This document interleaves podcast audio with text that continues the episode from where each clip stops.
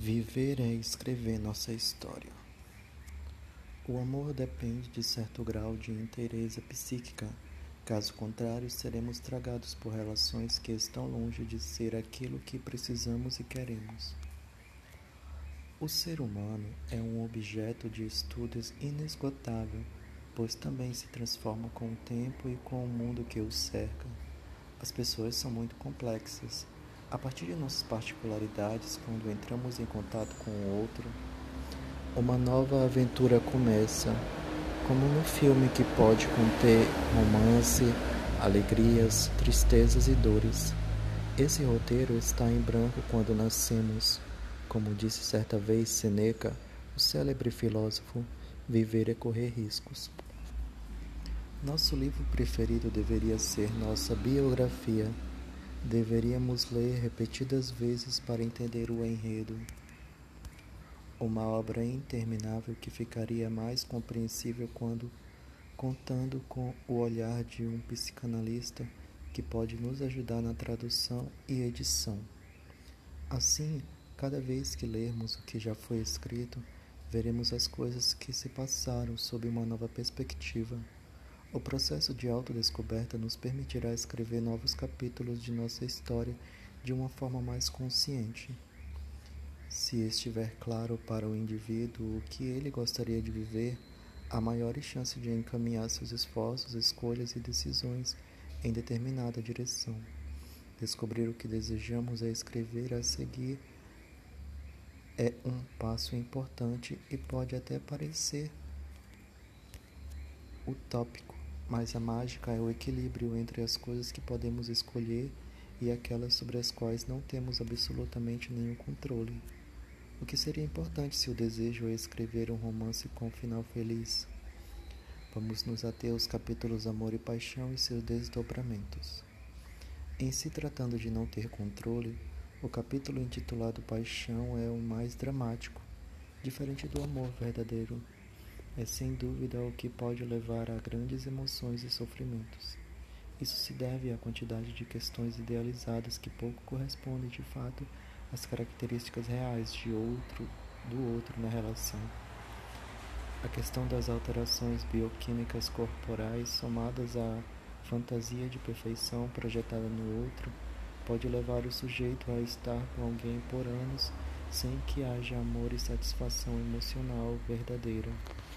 Esse estado só se mantém por por tempo maior se for alimentado por idas e vindas, términos e recomeços cheios de emoção que dão um tom dramático à história.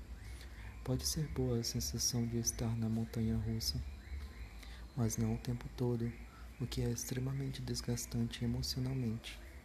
Quando há a possibilidade de viver uma história de forma integral, um contato mais próximo e frequente, essa relação dificilmente sobrevive, pois a tendência é que as características reais do parceiro apareçam, desmanchando a idealização e a paixão.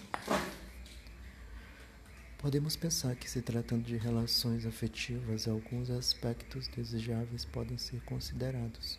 O indivíduo vem para o relacionamento com cargas emocionais pregressas heranças familiares, traumas vindos da infância ou mesmo da vida adulta. Diversas experiências estão impressas em nosso currículo emocional. As pessoas às vezes não percebem facilmente as suas marcas, pois essas só ficam mais evidentes no relacionamento com o outro.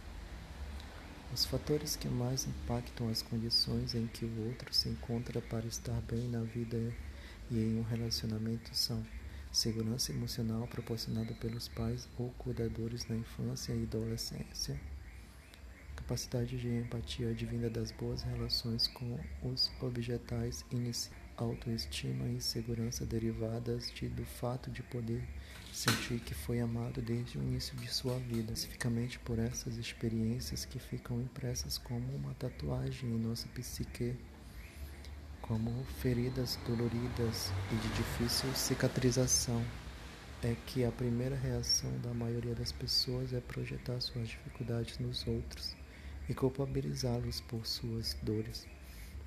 E conhecer as próprias fragilidades é um bom começo para iniciar o processo de transformação, elaborando e entendendo suas origens. As fragilidades devem ser identificadas e acolhidas pelo próprio sujeito, sem que ele as use como desculpa para descontar no parceiro seus sofrimentos anteriores. Quando conhecemos alguém, não é justo que depositemos nele todos os desejos não atendidos anteriormente. Se assim for, o relacionamento inicia-se com saldo negativo, como se alguém devesse pagar pelo que o mundo ficou nos devendo em termos afetivos. É claro que nossas escolhas futuras dependem do que foi vivido no passado, mas isso pode ser feito de forma mais ou menos inconsciente. O processo psicoterapêutico nos permite reconhecer e elaborar essas experiências pregressas para que elas se tornem aprendizados para os relacionamentos futuros. Além disso, a situação analítica é um campo fértil para a experiência do amor transferencial. Na situação clínica, é possível que o paciente experimente com, a, com o terapeuta uma relação de afeto e confiança para que possa depois reproduzi-la em sua vida.